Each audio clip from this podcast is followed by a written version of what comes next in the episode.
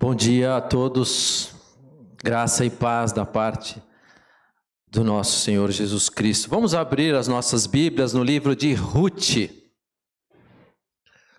Abra sua Bíblia ou acompanhe pela tela, eu vou ler na versão NVT.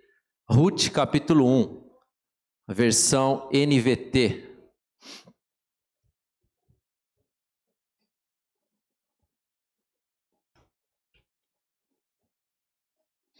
Ruth capítulo 1, dos versos de 1 a 22. Diz o texto: Nos dias em que os juízes governavam Israel, houve grande fome na terra. Por isso um homem deixou seu lar em Belém de Judá e foi morar na terra de Moabe, levando consigo esposa e dois filhos. O homem se chamava Elimeleque, a esposa Noemi. Os filhos se chamavam Malom e Quilion eram efrateus de Belém de Judá. Quando chegaram a Moabe, estabeleceram-se ali. Elimeleque morreu e Noemi ficou com os dois filhos. Eles se casaram com mulheres moabitas que se chamavam Ruth e Orfa. Cerca de dez anos depois, Malom e Quilion também morreram. Noemi ficou sozinha, sem os dois filhos e sem o marido. Noemi e Ruth se mudam para Belém. Noemi soube em Moabe que o Senhor havia abençoado seu povo, dando-lhe boas colheitas. Então Noemi e as suas noras se prepararam para deixar Moabe. Ela partiu com suas noras do lugar onde havia morado e seguiram para a terra de Judá. A certa altura, porém, Noemi disse às noras: Voltem para a casa de suas mães, que o Senhor as recompense pelo amor que demonstraram por seus maridos e por mim. Que o Senhor as abençoe com a segurança de um novo casamento. Então deu-lhes um beijo de despedida e as três começaram a chorar em alta voz. Não, disseram elas, queremos ir com você para o seu povo. Noemi, porém, respondeu: Voltem, minhas filhas, por que vocês viriam comigo? Acaso eu ainda poderia dar à luz outros filhos que cresceriam e se tornariam seus maridos? Não, minhas filhas, voltem pois sou velha demais para me casar outra vez. E mesmo que fosse possível eu me casar esta noite e ter filhos, o que aconteceria então? Vocês esperariam que eles crescessem, deixando assim que se, de se casarem com outro homem? Claro que não, minhas filhas. Esta situação é muito mais amarga para mim do que para vocês, pois o próprio Senhor está contra mim. Então choraram juntas mais uma vez. Orfa se despediu de sua sogra com um beijo, mas Ruth se apegou firmemente a Noemi. Olhe, sua cunhada voltou para o seu povo e para os deuses dela, disse Noemi a Ruth. Você deveria fazer o mesmo. Ruth respondeu: Não insista comigo para deixá-la voltar. Aonde você for, irei. Onde você viver, lá viverei. Seu povo será o meu povo, seu Deus será o meu Deus. Onde você morar, ali morrerei e serei sepultada. Que o Senhor me castigue severamente se eu permitir que qualquer coisa, a não ser a morte, nos separe. Quando Noemi viu que Ruth estava decidida a ir com ela, não insistiu mais. Então as duas seguiram viagem. Quando chegaram a Belém, toda a cidade se agitou por causa delas. Será que é mesmo Noemi? perguntavam as mulheres. Não me chamem de Noemi, respondeu ela. Chame-me de Mara, pois o Todo-Poderoso tornou minha vida muito amarga. Cheia eu partir, mas o Senhor me trouxe de volta vazia. Por que me chamar de Noemi se o Senhor me fez sofrer e se o Todo-Poderoso trouxe calamidade sobre mim? Assim Noemi voltou de Moabe, acompanhada de sua nora Ruth, a jovem moabita. Elas chegaram a Belém quando começava a colheita da cevada. Até o versículo 22. Então, semana passada, o pastor Daniel disse a seguinte frase: Deus usa pessoas para nos formar. Deus usa pessoas para formar pessoas. E essa frase ela me marcou bastante e ela me ajudou, né, no preparo desse sermão. Então a gente começou uma nova série domingo passado, baseado lá no nosso planejamento estratégico sobre relacionamentos, e nós demos o tema de relacionamentos revigorantes.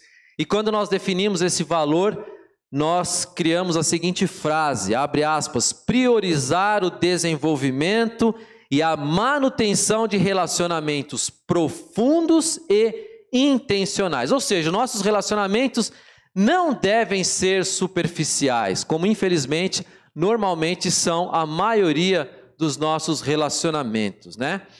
Se eu fizer uma pesquisa aqui rapidamente, ia começar em mim, né? Quantas pessoas de fato eu me relaciono de forma profunda, de forma intencional, pessoas em que eu posso expressar meus sentimentos, as minhas mágoas, confessar até mesmo os meus pecados, né? Expressar os meus as minhas mazelas, prestar contas das coisas que eu faço, ou exigir que essa pessoa me cobre daquilo que eu faço. O Daniel acabou de falar, né, no grupo dele hoje, o meu grupo também essa semana, a gente estuda o mesmo processo. Foi, é, a gente tem sido desafiado para ser cobrado, para prestar contas um do outro. Então, um para o outro, porque isso também ajuda no nosso crescimento. Então, se eu for fazer uma pesquisa rápida, a começar em mim, eu vou dizer: Será que eu tenho cinco pessoas? Será que eu encho essa mão? Eu tenho quase certeza que você também não vai ser diferente de mim. Aliás, eu arrisco dizer que talvez muita gente, talvez, não tenha sequer uma pessoa. Uma pessoa.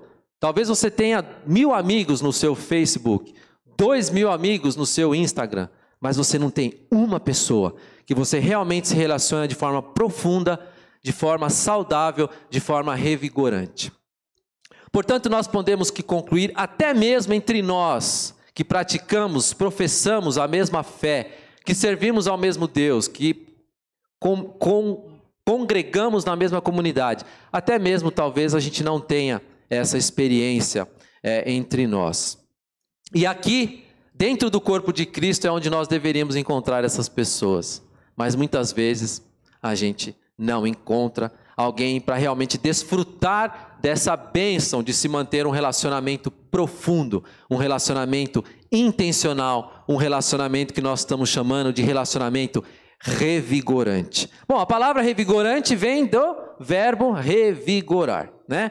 Ou seja, aquilo que te dá um novo vigor, aquilo que te fortifica, aquilo que te dá força, aquilo que te dá energia, né? Quem é da minha época, não sei, lembra do biotônico Fontoura, né? Aquele suplemento milagroso, né, que estimulava o apetite, né, que dava energia, complementar a alimentação da criança que não queria comer. Hoje eu tenho que falar para o meu filho comer menos, mas naquela época a gente não queria comer, né? E aí o biotônico Fontoura entrava lá, né? Graças a Deus as crianças estão comendo melhor, bom, pelo menos lá em casa, e eu louvo a Deus por isso, né? Ou então o famoso espinafre, né? Quem não assistiu o Popeye, né? O Popeye tomava aquele espinafre, Vamos combinar, né? O trem ruim, aquele espinafre. Mas o Popeye fez a tal propaganda e aí a gente era obrigado a comer porque o Popeye comia. Bom, isso é revigorar. É algo que te dá um novo vigor. E eu sempre digo que para a gente entender a nossa vi vida espiritual, a gente tem que fazer uma analogia com a nossa vida é, física, né? Ou seja, para você ter uma boa saúde. Bom, todo mundo sabe, né? Alimentar bem, fazer exercício, etc, etc. Mas o principal delas é ter uma alimentação saudável. Porém, ainda que você não tenha uma alimentação saudável, muitas vezes a nossa correria do dia a dia, hoje em dia, né, o custo, né, hoje comprar carne virou, né, ouro. Então, às vezes a gente não tem uma alimentação tão saudável. Porém, a gente precisa se alimentar. Você não consegue ficar de pé sem se alimentar, né? Saco vazio não para de pé. Bom, a nossa vida espiritual não é diferente. Da mesma forma que nós precisamos do alimento material para nos fortalecer, para nos dar vigor, nos dar energia, nós precisamos do alimento espiritual para fortalecer a nossa vida espiritual, para manter a nossa vida espiritual ativa. E isso a gente está cansado, não vou falar careca, né?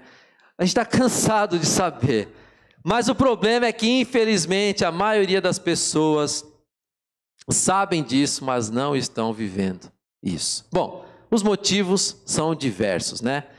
Ah, ou a gente não dá a devida prioridade, a gente usa a desculpa que não tem tempo, ou a gente não está afim mesmo, ou a gente não está com vontade é, de, de dedicar-se à palavra de Deus. É, Deus, eu não vou aqui, eu não eu não, eu não estou aqui para julgar ninguém e também não vou ser hipócrita, tá? Muitas vezes eu mesmo, acordo, não estou afim, não estou num dia legal, né? Às vezes não estou afim de me aprofundar, aprofundar aquele dia, fazer meu devocional.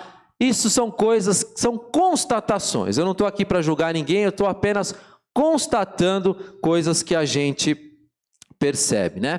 E por muitos anos, eu confesso, eu vivi também, né, dessa forma. E hoje, graças a Deus, eu estou um pouco melhor, para honra e glória de Deus. Mas às vezes realmente me dá essas, essas vontades de não fazer nada. Mas o que eu estou querendo dizer é o seguinte, irmãos: precisa haver um esforço da nossa parte. Nós precisamos abrir mão de algumas coisas e fazer um certo esforço para termos um relacionamento de fato íntimo com Deus, né? Então nós, quando falamos em relacionamentos revigorantes, nós estamos, entre outras coisas, dizendo que são relacionamentos que precisam ser valorizados, né? Muitas vezes, né, e se não na maioria, são eles que nos ajudam na nossa caminhada cristã. Não sei se você já parou para pensar nisso, mas às vezes o relacionamento que você tem com as pessoas vai te ajudar na sua caminhada como cristão, na sua busca de um crescimento espiritual. São nos relacionamentos profundos que nós encontramos pessoas que vão servir de apoio para nós, que irão doar os seus ouvidos para os nossos problemas, que irão nos encorajar quando estivermos cabisbaixo, né, ou em deprê, como a gente diz popularmente, que irão nos cobrar se estamos levando a, a vida a, a sério, a nossa vida diária, que irão fazer perguntas como que o Daniel falou assim: "Você falou de Jesus para alguém essa semana? Alguém falou de Jesus?" E a gente não fala de Jesus apenas para quem não é cristão. A gente compartilha a palavra com nossos irmãos. Isso revigora, isso nos fortalece, né? É, são, são nos relacionamentos que a gente presta contas, que a gente é cobrado, ok? Então isso é muito, é muito importante para o nosso crescimento espiritual. Leve a sério essa questão dos relacionamentos, né? Quem já está caminhando aí no grupo de discipulado sabe perfeitamente do que eu estou falando, né? E quem não está, ouviu vários testemunhos de pessoas que têm crescido, que têm é, testemunhado sobre mudanças na vida dessas pessoas. Né? Isso também se deve ao fato do que? De nesse processo de discipulado nós mantermos um relacionamento, porque a gente se encontra semanalmente em grupo e em duplas ou em trios. Então isso fortalece os nossos relacionamentos. O meu grupo, por exemplo, né, eu, Wesley, o Eliezer, o Marcos e o Ronaldo. O Wesley e o Eliezer, a gente praticamente cresceu junto, se conhece desde sempre. O Marcos e o Ronaldo são novos na igreja. E eu conheço muitas coisas deles que eu jamais conheceria se eu não tivesse num relacionamento desse de discipulado com eles. E tem pessoas que de repente eu caminho há 30 anos e não conheço tão bem como conheço, por exemplo, o Marcos, que caminha há dois, três, quatro anos, ou o Ronaldo, que caminha há um ano. Então isso é muito é, bacana e eu desafio a você, quando você é, abrir as novas turmas aí dos discipulados, fique aí atento para você participar. Domingo passado, então, o pastor Daniel pregou sobre relacionamento de Jesus com os seus três melhores amigos, né? Pedro, Tiago e João. Pode falar, num barquinho, né? E ele disse uma frase, então, que eu falei no início, eu achei bem interessante. Deus usa pessoas para formarem pessoas. Grave isso. Deus usa pessoas para formarem pessoas. E hoje eu queria então ver com vocês, né, baseado nessa história brilhante que é a história de Ruth e Noemi, né, esse livrinho de quatro capítulos apenas, acho que são 85 versículos, salvo engano, para você ler numa sentada. Chega na sua casa, numa sentada, 20 minutos, sei lá, meia hora você lê o livro inteiro, você vai entender a história, legal, ok? Fica esse desafio. E o título que eu queria dar hoje para a nossa mensagem é transforme seu relacionamento em bênção. Primeiro ponto, a fidelidade de Ruth. Então, conforme a gente leu no capítulo 1 do livro de Ruth, havia um homem chamado Elimeleque. Elimeleque era casado com Noemi, tinha dois filhos, Malom e Quilion, né? Eles viviam na cidade de Belém, Belém de Judá, e com isso é, naquela época a cidade estava sendo governada por juízes, ainda não havia o período da monarquia. E nesse período estava havendo muita fome. E aí Elimeleque, com Noemi, com Malom, Quilion, a família, né, resolveu ir para Moabe para não passar fome. Chegando lá, Elimeleque morreu.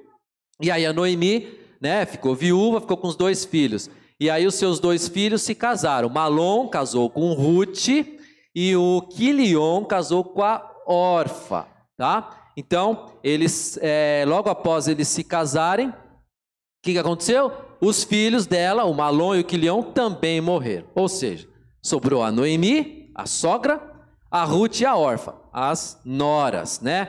Então pensa aí numa situação complicada, embaraçosa, né? Noemi perdeu seu marido e os seus dois filhos, né? E ela estava em terra estranha. Ela era de Belém, estava na terra de Moab, ou seja, ela era uma estrangeira, né, ali na terra de Moab. Então, ela não tinha dinheiro, não tinha marido, não tinha emprego, não tinha como se sustentar e ainda tinha duas noras debaixo da sua responsabilidade, debaixo da sua tutela. Bom, a saída mais sensata, então, é o que a gente leu no texto, ou seja, ó, volta aí, fica aí na terra de vocês, né? E eu vou voltar para minha terra. Então ela dispensou as noras para ir para a terra delas. Mas ela foi se despedir das noras, né? Impetrou, vamos dizer assim, né? A bênção sobre a, a vida das noras, né? Deu um beijo nelas e se despediu, né? E aí, segundo o versículo 9 que nós lemos, elas começaram a chorar em voz alta, ou seja, elas começaram a chorar, chorar intensamente, né, a ponto de soluçar, digamos assim. Essa atitude da, das noras, Ruth e Orfa, para com a sogra Noemi, então demonstra o quê? Que havia um relacionamento muito intenso com elas, né? Já haviam se passado ali dez anos que elas estavam ali naquelas terras, então elas estavam muito apegadas com a sogra. E Noemi insistiu então partir, para que elas partissem, até que uma das noras, a órfã, é, aceitou, né, tal, com muita tristeza, aceitou e voltou para os familiares dela. Mas Ruth, Ruth não deu o braço a torcer. Ruth não quis de jeito nenhum separar-se de Noemi. E aí, aí ela relata uma das, um dos textos mais fantásticos que eu acho do livro, que é Ruth 1, é os versículos 16 e 18, que diz o seguinte: a resposta de Ruth para Noemi: Não insista comigo para deixá-la e voltar. Aonde você for, irei. Aonde você viver, lá viverei. Seu povo será o meu povo. O seu Deus será o meu Deus. Lembra-se que ela era moabita, ela tinha os deuses dela lá. E aí ela está dizendo: O seu Deus será o meu Deus, o seu povo. Ela estava disposta a deixar as suas terras para ir com ela e deixar os seus deuses para servir o verdadeiro Deus de Israel. E o 17: Onde você morrer, ali morrerei e serei sepultada. Que o Senhor me castigue severamente se eu permitir que qualquer coisa, a não ser a morte, nos separe. Isso é um casamento. Um casamento dos bons. Até que a morte nos separe. Quando Noemi, versículo 18, viu que Ruth estava decidida a ir com ela, não insistiu mais. Portanto, uma das características de um relacionamento revigorante que a gente vê aqui é a fidelidade. Qual o interesse de Ruth? Pensa, qual o interesse de Ruth em se manter ao lado de Noemi? Né? Uma viúva, né? Viúva naquela época é como se fosse um sem-teto nos dias de hoje. Ela não tinha sustento próprio, ela dependia das outras pessoas para se manter, porque ela não tinha o marido dela para mantê-la, não tinha os filhos dela. Então, além de mais, ela era idosa, né? Não poderia gerar filhos para que as noras se casassem novamente, ou para que a nora Ruth se casasse. Então, qual o interesse de Ruth em continuar com Noemi? Né? Naquela cultura, as mulheres que não tinham maridos, elas eram desprezadas, elas eram humilhadas, elas sofriam, né? Elas passavam muitas dificuldades por conta disso. Então, Ruth ficou viúva, então é, seria natural que, que ela desejasse arrumar outro homem. Né? Noemi era uma idosa, mas Ruth não. Então o processo mais natural seria ela tentar arrumar outro marido, de preferência dentro do seu próprio povo. Mas ao invés de agir dessa forma, que seria o mais óbvio, ela insistiu tanto com Noemi, né, para ir com Noemi, a sua sogra, ir embora para as terras dela. Ou seja, além de tudo, ela iria para uma terra estranha, onde seria desprezada, porque ela era moabita, ela ia para Belém de Judá, né, onde, e aí ela iria viver como estrangeira no meio de um povo desconhecido dela. Sem contar que Noemi estava desgostosa, né? estava amargurada, estava revoltada com Deus. Olha o que ela fala no versículo é, 19 a 21. Então as duas seguiram viagem. Quando chegaram a Belém, toda a cidade agitou por causa delas. Veja, quando elas chegaram a Belém, a cidade lembrou-se dela. Estava 10 anos fora. Ela voltou. Ah. E aí a, a mulherada, né, o burburinho na pracinha. Ela, será que essa é mesmo Noemi? Né, perguntaram as mulheres. A mulher é sempre curiosa, né? Não me chamem de Noemi. Aí a Noemi respondeu: Chamem-me de Mara, pois o Todo-Poderoso tornou minha vida muito amarga. Que revolta contra Deus. Né? Cheia eu parti. Por que cheia eu parti? Eu parti com marido e com dois filhos. E agora eu estou voltando sem marido, sem filho e ainda com uma nora que eu vou ter que cuidar, né? E cheia eu parti, mas o Senhor me trouxe de volta vazia. Por que me chamar de Noemi se o Senhor me fez sofrer e se o Todo-Poderoso trouxe calamidade sobre mim? Noemi significava agradável. Então por isso que ela falou isso. Por que vocês estão me chamando de agradável? Naquela época os nomes tinham significados muito importantes. Então eu não sou mais uma pessoa agradável. Eu não sou mais Noemi, eu sou amarga, né? Ela fala que eu sou, agora me chamam de Mara, amarga, né? Fala sério, quem iria querer viver do lado de uma mulher dessa, né? Amargurada, né? Desse jeito. Mas Ruth se manteve fiel à sua sogra. E uma outra característica, então, que nós vemos aí, o ponto número dois que eu queria falar, é o compromisso de Ruth. O verso 16 diz: Seu povo será o meu povo, seu Deus será o meu Deus. Então, Noemi, é, Ruth, priorizou aqui o que? Deus e a família. Seu Deus será o meu Deus, o teu povo será o meu povo. Olha as duas prioridades que Ruth colocou aqui: Deus e a família.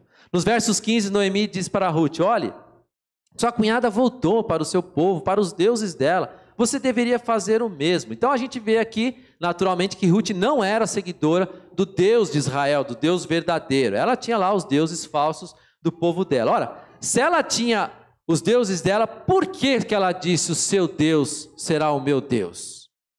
E aí, eu avaliando essa questão, eu pensei em três hipóteses.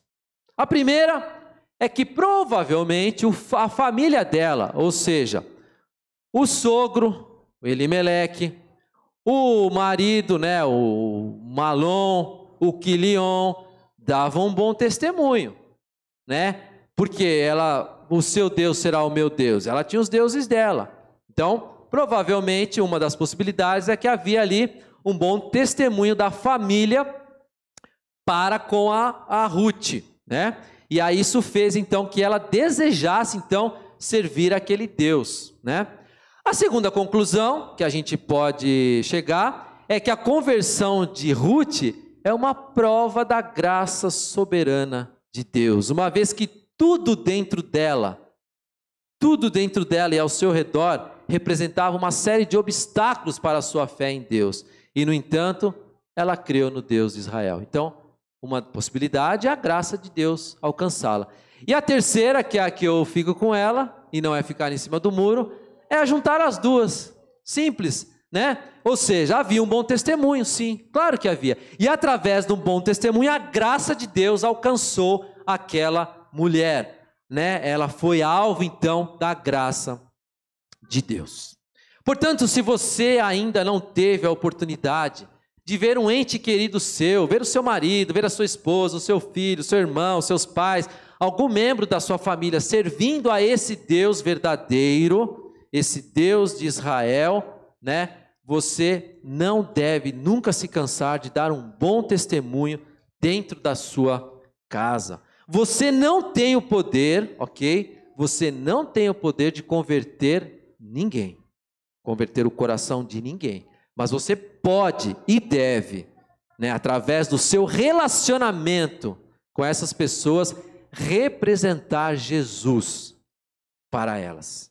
Represente Jesus na vida daqueles que vivem junto com você. E na hora certa, entenda-se hora certa, a hora de Deus. A hora que Deus desejar, você verá essa pessoa dizendo como Ruth, o seu Deus será o meu Deus. Amém? Sabe, irmãos, às vezes parece de fato que Deus ele nos abandona. né? Ele está distante de nós. Assim como Noemi achava que ele tinha abandonado, né? Cheia eu partir, ela disse no 21, mas o Senhor me trouxe de volta vazia. Por que chamar de Noemi? Lembra? Noemi significa agradável. Se o Senhor me fez sofrer, isso Todo-Poderoso trouxe calamidade sobre mim. Mas isso não é um abandono de Deus. Isso é uma acusação de Satanás que muitas vezes quer destruir as nossas vidas. Saiba, saiba que Deus jamais se esquece de nós. O profeta Isaías, no capítulo 49, versículos 14 a 16, um dos trechos mais lindos que eu acho da palavra de Deus. Sião, porém, diz: O Senhor nos abandonou, o Senhor se esqueceu de nós. Pode a mãe se esquecer do filho que ainda mama? Pode deixar de sentir amor pelo filho que ela deu à luz? Mas mesmo que isso fosse possível, ou seja, mesmo que uma mãe se esqueça do seu filho, mesmo que a mãe deixe de amar o seu filho, eu, diz o Senhor dos Exércitos, jamais me esquecerei de vocês. Vejam, escrevi seu nome na palma das minhas mãos diz o Senhor Deus. O teu nome está escrito aqui, ó, na palma das minhas mãos, diz o Senhor Deus. E os seus muros em su, os seus muros em ruínas estão sempre em minha mente. Deus jamais nos abandona. Assim como Ruth manteve o seu compromisso com a sua sogra Noemi, Deus também tem um compromisso com o seu povo, sabia disso? Deus fez uma aliança lá atrás, e Ele tem um compromisso, e Ele é fiel para cumprir o que Ele mesmo prometeu para Ele mesmo, não é para nós, não. Deus não é fiel a nós, Deus, fiel a, Deus é fiel a Ele próprio. Deus até permite, ok, Deus até permite que a gente passe por provação. Mas até isso, até as provações, até o sofrimento é para o nosso bem. É para o nosso crescimento, é para o nosso amadurecimento, é para que aprendamos a depender mais de Deus. É para nos tornarmos mais humildes muitas vezes. É para que aumentemos o nosso relacionamento com Ele. É para que tenhamos então mais intimidade com Ele. Portanto, nunca Nunca duvide do amor paterno de Deus para com a sua vida, pois Ele te ama demais. Nunca se esqueça disso. E o terceiro e último ponto que eu quero falar é sobre a recompensa de Ruth. A partir do capítulo 2, então, Ruth e Noemi já estão de volta para Belém, né? Ruth resolve lá ir com a cara e com a coragem procurar um trabalho, né? Afinal, ambas, Ruth e Noemi, não estavam com emprego, não tinham sustento, né? Elas eram viúvas, né? Lembra-se, um sem-teto, né? E, e, ainda lembrando que Ruth era moabita, então ela estava nas terras de Belém, então era uma terra estranha para ela, ela era uma estrangeira ali. E mas isso não a intimida. Ela vai atrás de trabalho, até porque a fome tem pressa, né? E ela sai à procura de emprego, então, para sustentar não só ela, como a sua sogra. Então Noemi, a sogra de Ruth, estava amargurada com Deus, mas Ruth estava disposta a deixar Deus trabalhar em sua vida. Então, assim como Deus começou a operar por sua graça na vida de Ruth, ele influencia, influenciaria Noemi, e em seguida o Senhor realizaria uma obra maravilhosa na vida dela, pois dela sairia um filho que seria o avô do rei Davi. O filho de filho de Ruth seria o avô do rei Davi, ou seja, seria da linhagem real. E a linhagem de quem também? A linhagem de Jesus Cristo. Ruth e Noemi não tinham nem ideia do que estava para acontecer, obviamente, né? Mas o fato é que o relacionamento de Ruth para com sua sogra foi tão revigorante que a insistência dela em voltar para Belém ao seu lado, mesmo com toda a tristeza e amargura da sogra, achando que Deus a tinha abandonado, lhe daria o maior presente que ela poderia receber em toda a sua vida. Ruth então sai à caça de emprego e acaba indo parar lá no campo lá de Boaz, né? E quem era Boaz? Boaz era um parente de Elimeleque. Quem era Elimeleque? O sogro da Ruth, né? O marido da Noemi. Então, quando Boaz descobre, né, quem é Ruth, ele a trata de maneira diferenciada. Até que um dia Ruth pergunta para Boaz o porquê que ele está tratando de forma tratando ela de forma tão generosa, sendo ela uma estrangeira. E olha o que diz o verso 10 a 12. Não é que Boaz sabia que ela era parente, né, do, do, do parente dele, do Elimeleque. Mas olha a justificativa que ele deu. Versículos 10 a 12 do capítulo 2. Ruth se curvou diante dele com o rosto no chão e disse: O que fiz para merecer tanta bondade? Sou apenas uma estrangeira. E o Boaz fala: Eu sei, mas também sei de tudo que você fez por sua sogra. Aí que está o ponto. Eu sei de tudo que você fez por sua sogra, desde a morte do seu marido. Ouvi falar de como você deixou seu pai, sua mãe, sua própria terra para viver aqui no meio de desconhecidos. Que o Senhor, o Deus de Israel, sob cujas asas você veio se refugiar, a recompense ricamente pelo que você fez. Esse foi o primeiro resultado das atitudes de Ruth para com a sua sogra. Deus a recompensou. Deus a recompensou por tudo que ela tinha feito para com a sogra dela. Você tem buscado então manter um bom relacionamento com as pessoas que vivem ao seu redor? Como tem sido o seu relacionamento com o seu cônjuge? E com os seus filhos? E com os seus pais? Com aqueles que convivem com você?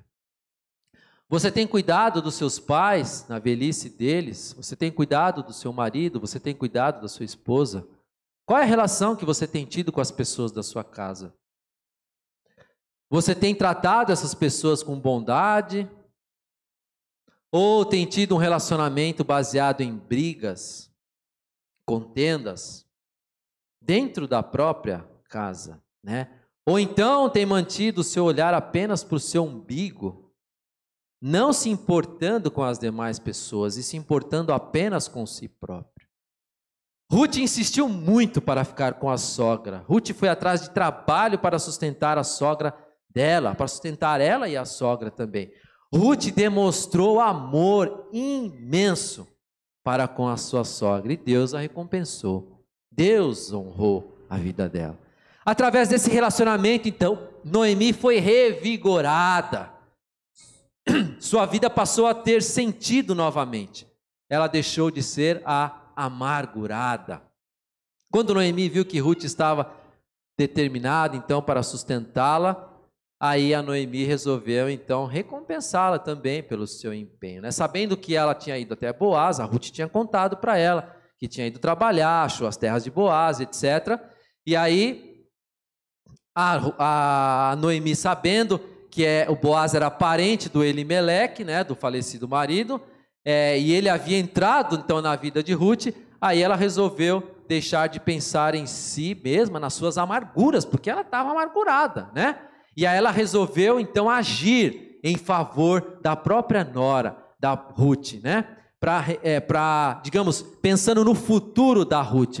O teólogo alemão Dietrich Bonhoeffer, ele, esse cara foi martirizado. Ele disse certa vez o seguinte, abre aspas, Jesus Cristo foi um homem dedicado aos outros.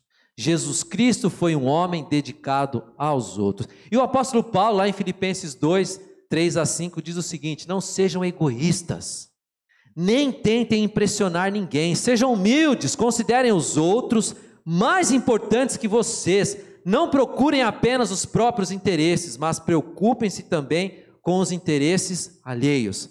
Tenham a mesma atitude demonstrada por Jesus Cristo. Apóstolo Paulo em Filipenses 2, 3 assim. Então, no capítulo 3 do livro de Ruth, nós vemos o, o relato de Noemi orientando Ruth para se encontrar com Boaz. Então Noemi começou a dar um jeitinho para ajeitar a vida da Ruth, né? Indicando como que ela deveria se encontrar com ele, né? E ela deu as instruções direitinho para Ruth. E a ela disse, a Ruth disse para ela: Farei tudo o que a senhora está me dizendo. E não é que deu certo. Ela foi lá, ajeitou e no fim acabou dando certo. Então, para resumir a história, Boaz acabou eliminando de forma leal, né, um outro parente que deveria ser quem deveria assumir a Ruth, né, a questão do, da cultura lá do, do, da lei do levirato, etc. E ele eliminou esse obstáculo aí, e aí e, que é o cara que deveria exercer o papel lá do parente remidor, e acabou se casando com Ruth. Ruth 4, 13 a 17. Olha o que diz aí, Ruth 4, 13 a 17. Boaz levou Ruth para a casa dele e ela se tornou sua esposa. Quando Boaz teve relações com ela, o Senhor permitiu que ela engravidasse e ela deu à luz um filho. Então as mulheres da cidade disseram a Noemi: Louvado seja o Senhor que hoje proveu um resgatador para a sua família que este menino seja famoso em Israel, que ele restaure seu vigor e cuide de você em sua velhice, pois ele é filho de sua nora, que a ama e que tem sido melhor para você do que sete filhos. A nora era melhor do que sete filhos. Isso aqui é uma nora boa. Noemi pegou o bebê, versículo 16, aninhou-o junto ao peito e passou a cuidar dele como se fosse seu filho. As mulheres da vizinhança disseram: Noemi tem um filho outra vez. E lhe deram o nome de Obed. Ele é o pai de Jessé, pai de Davi. Noemi, então, aquela que havia achado que Deus a havia abandonado, chegou de volta à sua cidade, cheia de amargura e tristeza no seu coração, agora estava com o um sorriso de ponta a ponta. E ela foi recompensada com um neto o neto que veio a ser então o pai de Jessé, pai de Davi, ou seja, o avô de Davi, e fez parte da linhagem de Jesus Cristo. Portanto, Noemi foi a tataravó de Davi, né? A Ruth foi a bisavó de Davi. Conclusão: o livro de Ruth então começa com três funerais, seguido de um bocado de choro choro em voz alta das noras para com a sogra. E termina com um casamento, com o nascimento, um casamento que gerou o nascimento do Obed, que veio a ser então ancestral de Davi e do próprio Jesus Cristo. Ruth se manteve fiel à sua sogra.